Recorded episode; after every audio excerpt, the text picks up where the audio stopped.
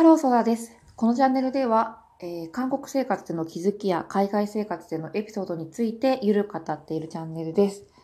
えー、通時間のお供にでも聞いていただけたらと思います。本日もよろしくお願いします。さあ、年末になりまして、皆様なんかわたわたしていてですね、あの、イライラ、なんですかね、ネガティブであったりとか、負の、えー、エネルギー、ちょっと宗教みたいな、私またこうね、なんか、えー、発したり、または受け取ったりしてしまうことも多いと思うんですけれども、本日はですね、韓国の最近ですね、えー、なんか、発令されたっていうかですね、その、なんかそのお客さんとこう対応するサービス員の方々でしょうかね、を守るなんか対策みたいなのが結構打ち出されているので、それについてお話していきたいと思います。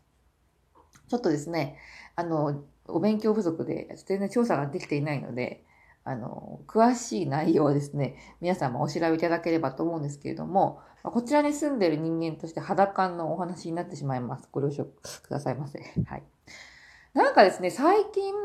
そのコールセンターとか、あとは実際お店とか店舗でお客様と接する、まあ、職員の方々をちょっと守ろう、心を守ろうっていう動きっていうのが、突然なんか活発化されてきてですね、スターバックスとか、まあ、コーヒー屋さんとかですね、もう普通にお店とかにも、張り紙がこうしてあるんですよね。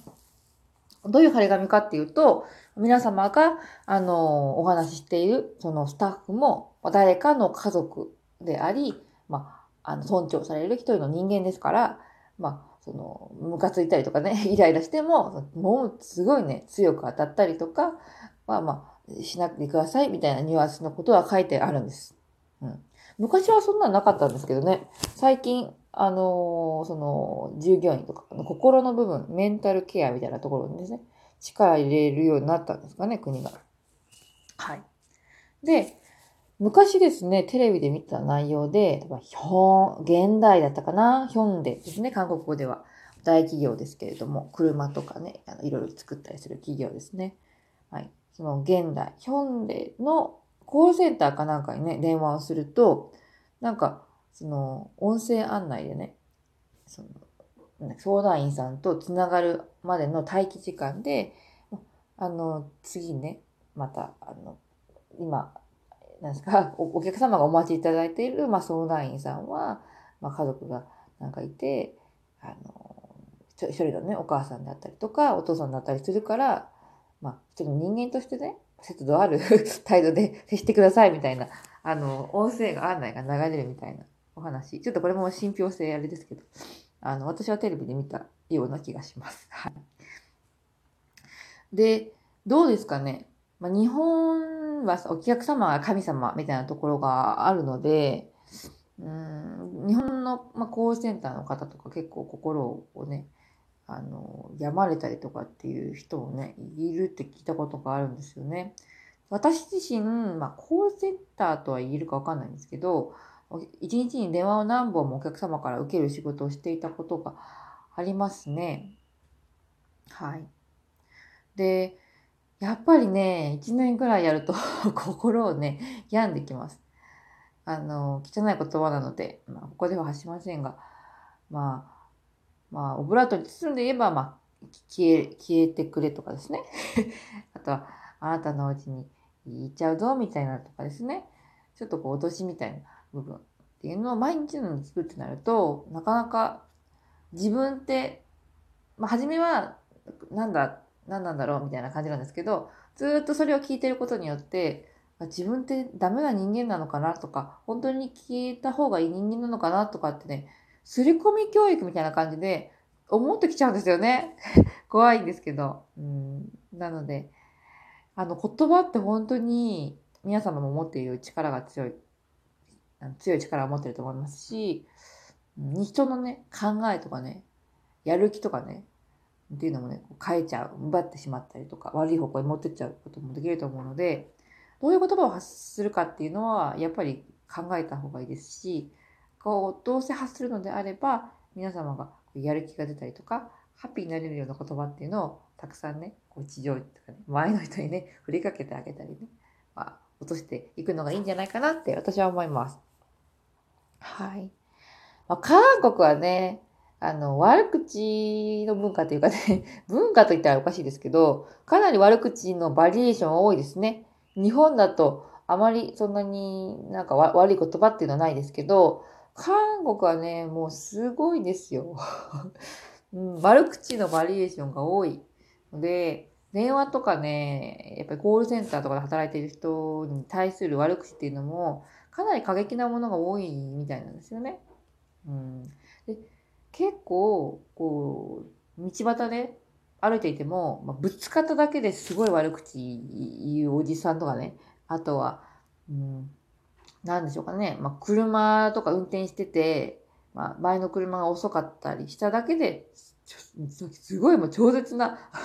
悪口をね、あの、ぶっ込んでくるね、あの方とかね、いらっしゃいますので、うんまあ、気持ちはね、わかるんですけどね、あの、イライラしてね。でも、あの、ちょっとそこは抑えて、まあ、発する言葉によってその人の品格とかっていうのも、あの、変わってくりますからね。周りの見方っていうのも変わってくるので、私はできるだけ、私も悪口すごい言っちゃうタイプなんですけど、できるだけあのいい言葉っていうのを使っていきたいなっていうふうに思っています。はい。今回はですね、ちょっと短いんですけれども、韓国のその消費者、消費者じゃないですね、あの、お客様と接する、サービス業の方々のもうメンタルケアですね、心を守るっていう、え、対策の試みについてちょっとお話してみましたが、どうなんですかね？効果はあるんですかね？うん。私はね、でもいい試みだと思いますね。いくらお仕事だと言っても、毎日ね、あの、まあ、消えてくれとかね、お家行っちゃうぞとかね、まあ、ここでは言えないですけれども、あの、お空に送ってやるみたいなね、はい、綺麗に言うと、あの、そんなね、ことをずっと言われてたらね、やっぱりね、なんか、自分自身もちょっと辛いですよね。なんで、いくらお仕事だとは言っても、その人もただまあ、消費者には関係ないですけれども、ただしね、あの、会社で働いてね、やれって言われてるからやってるわけであってね、うん、実際にその人が悪いことしたと悪いことっていうか、そのその人のミスでそんな問題が起きたわけではないってことが多いですよね。結局そのバックにいる工場の人だったりとか、別のね、部署とかのね、あの、ミスっていうのも、その人は代わりの社の代わりに謝ってるわけですから、うん、とは言ってもね、消費者の方にはそんな関係ないですしね、その配送ミスしたからって配送担当の人と直接話せるわけではないので、まあ、どこに怒りをぶつけるかって言われたら、その人にぶつけるしかないんですけれども、うん、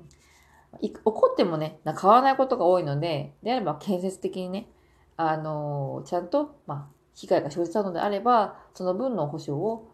強くお願いしたりとかですね。怒鳴ったりとかね、辛い言葉を連発したからって多分対応が変わるってことはないと思うんですよね。私の経験上。はい。あの、対応する側の人間も、まあ、会社の方からね、なんでそんな対応しちゃったの？とかね、そんな甘い対応しちゃったらね、なんか、みんなお客さん対応しなきゃいけなくなっちゃうじゃん、みたいな言葉が降ってくるんですよ。なので、うん、変わらないですね。バカとかね、まあちょっと今言っちゃいましたけど、バカとかね、あの、アホとかね、言われても、あのー、基本的には、屈しないっていうかね、戦う。お客様と戦うみたいなところになってきちゃうと思うので、うん、できるだけこう言葉はきれいに、そして、態度的にはもちろん不利益を被ったということであれば、堂々とですね、えー、何か保証とかね、えー、こちらから、まあ、お願いしたいこと、まあ、こちらが希望していることを淡々と述べて、えー、交渉していくっていう感じに持っていった方がいいかなっていうふうに思います。はい、さて、いかがでしたでしょうか？まあ、年末ね、本当に忙しいし、わたわたしてるし、こういうところで例えば頼んだものが来ないとかね あの、すると、ものすごいね、カッとしたりイライラしたりする気持ちは十分わかるんですけれども、えー、やっぱね、怒怒るってそうだと思うので、あのー、マイルドなね、気持ちで、えー、落ち着いてですね、えー、まず最後の2019年をね、過ごして、2020年ね、汚い言葉は できるだけこう吐かずにですね、ポジティブな言葉をですね、日本、また世界にね、発信して、私は生きたらいいかなっていうふうに思っています。はい。なんかね、韓国ね、最近寒いからか、アイスバーンっていうんですかね、路上がすごい滑りやすくなっていて、私も何回かね、あの、転んでいるんです。はい。皆さんね、あの、アスファルトの上とかでね、思いっきりこけてしまって、まあ、骨折とかしたらね、本当に年末目も当てられないので、もう靴は本当滑りにくいお靴でですね、一歩一歩踏みしめる感じで、北海道とかお住まいの方は得意だと思うんですけど、ペンギン歩きですね。はい、ご通勤いただければと思います。本日もご視聴いただきましてありがとうございました。バイバーイ。